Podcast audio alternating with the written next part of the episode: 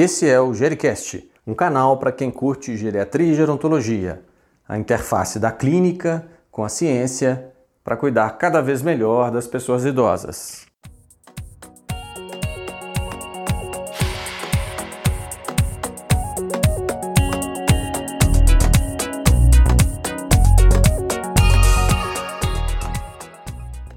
Olá pessoal, aqui quem vos fala é Estevão Vale, médico geriatra e apresentador deste canal.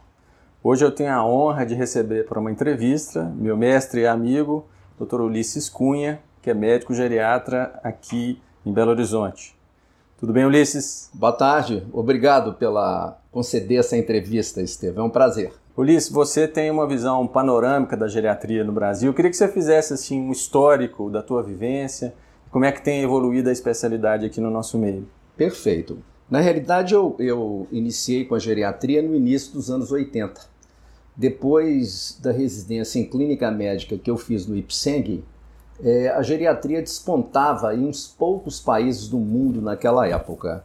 E eu descobri que na frente de tudo estava a Inglaterra, estava o Reino Unido. Então eu fui passar algum tempo no Reino Unido, especificamente na Inglaterra, em Birmingham, onde eu aprendi as noções básicas da medicina geriátrica, que eu não tinha absolutamente nenhuma noção, porque naquela época o Brasil era um país novo, os velhos eram poucos e o chamado muito velho ou muito idoso ou idoso frágil praticamente não existia.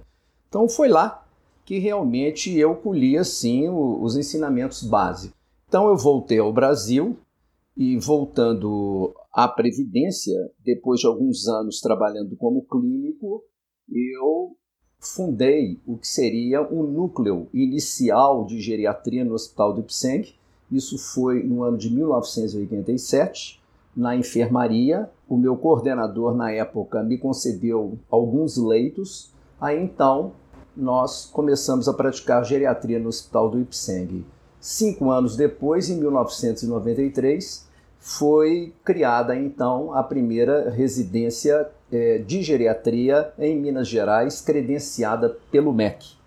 E desde então, nós temos os residentes usuais de geriatria e sempre outros médicos de diferentes áreas que fazem estágio conosco por algum tempo, seja de fora de Minas Gerais ou sejam os próprios residentes de outras especialidades do IPSENC. Assim que as coisas começaram no início dos anos 80, na realidade, praticamente não existia geriatra. Existiam alguns especialistas que não eram das clínicas médicas, que faziam geriatria.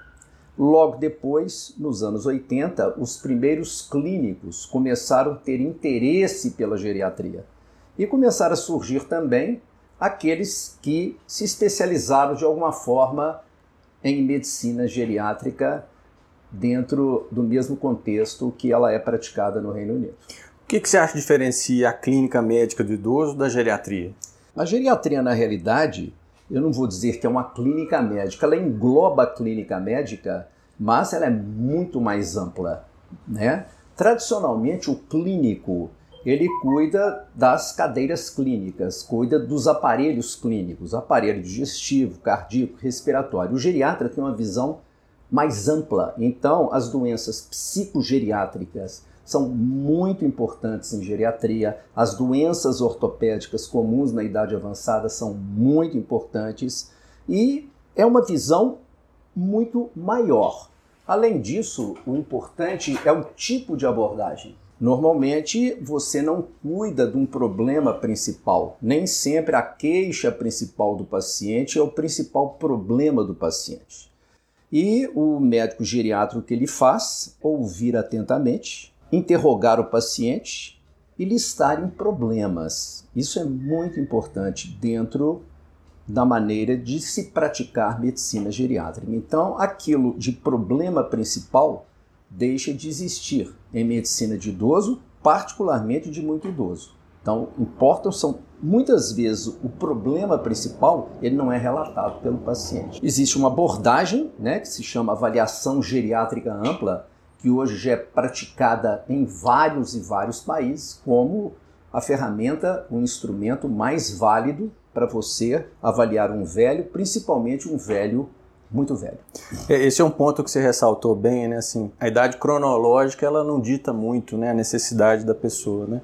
Então, importa mais é o conjunto de situações e problemas que a pessoa tem ou o nível de fragilidade dele, né? Não tenha dúvida. Quando eu iniciei em 1980, quando você falava em muito velho, as pessoas usualmente riam.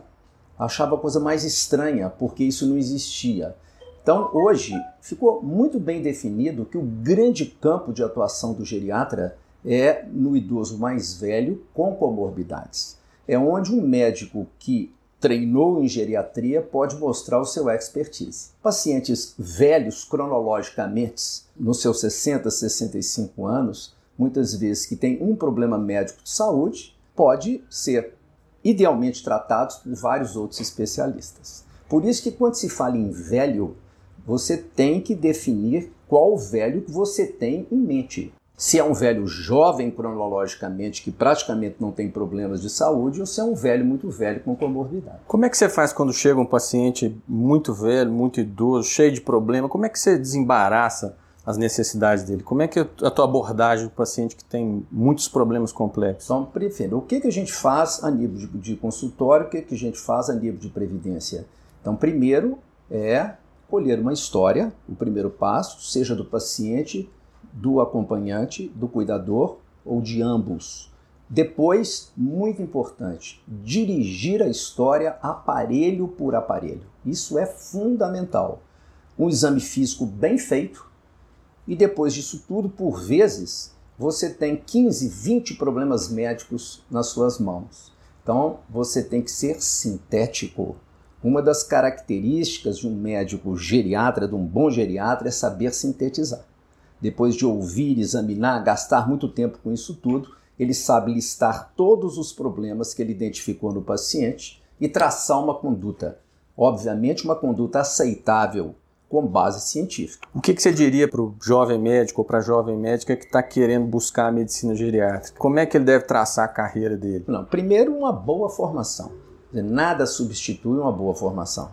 Quer dizer, o mínimo que se exige é que ele faça dois anos de clínica médica como condição básica e depois dois anos em uma residência de geriatria. Então, na realidade, são dez anos de estudo. Então, isso é o básico para que você possa é, se dar bem com a pessoa idosa. O jovem geriatra, de uma maneira geral, ele sente dificuldade em algumas coisas. Diríamos que muitos dos geriatras, e uma dessas áreas é principalmente a psicogeriatria. Por quê? Problemas psicogeriátricos são extremamente prevalentes e muitas vezes são complexos. Abordagem e tratamento de depressão, desde que você fuja do lugar comum, que é não fique prescrevendo inibidor seletivo para todo mundo um atrás do outro, então você está num mundo muito complexo para resolver. E os próprios quadros demenciais também, o diagnóstico pode ser fácil, mas a abordagem muitas vezes é difícil. Porque na verdade a gente lida com situações que não tem uma solução óbvia, né? Elas vão depender de relacionamentos, vão depender de ajustes, às vezes de longo prazo, né? Muitas vezes você não vai curar, você vai controlar uma situação de alguma forma. E muitas vezes é frustrante, porque quando o médico jovem inicia a geriatria, a primeira coisa que ele tem que derrubar é a onipotência. Então ele vai ter que entender que em muitos casos ele não resolve. Ele vai perder muitos pacientes Hoje, a geriatria hoje é muito diferente da geriatria quando eu comecei nos anos 80. Então, por exemplo, no meu consultório, estou até recentemente revendo muitas fichas, no meu consultório, os pacientes tinham 60, 65, 70 anos. Hoje, os pacientes que procuram têm mais de 85 anos. Então, mesmo que você crie uma relação médico-paciente muito boa, você sabe que a expectativa de vida desses pacientes é muito curta. Eu diria que em consultório, talvez 80% dos meus pacientes que me procuraram há 10 anos já estão mortos. Então, acaba sendo uma clínica mais renovável do que a própria pediatria, que você tem aí um espectro aí de 12 anos. E o que, que você acha que é o campo para a geriatria descobrir coisas, o campo para pesquisa, o campo para desenvolvimento? Onde é que a gente pode explorar do ponto de vista de pesquisa científica? Eu acho que psicogeriatria é uma área primordial. que cabe muita pesquisa, principalmente no campo da demência, que tornou uma doença extremamente prevalente. Então, eu acho que esse é um ponto-chave. Quer dizer, todos merecem atenção. A parte ortopédica, osteoporose, o que for, mas eu acho que a psicogeriatria, pela prevalência, pelo número significativo de pacientes com quadros demenciais e da dificuldade que você tem muitas vezes de resolver os problemas, merece muita pesquisa. Então, Liz, deixa uma mensagem aí para as pessoas é. que estão cuidando dos idosos. Claro. Qual que é o, né, o, o sentimento e, ah. e, o empenho que eles devem ter nessa área? Eu acho que é uma área muito estimulante.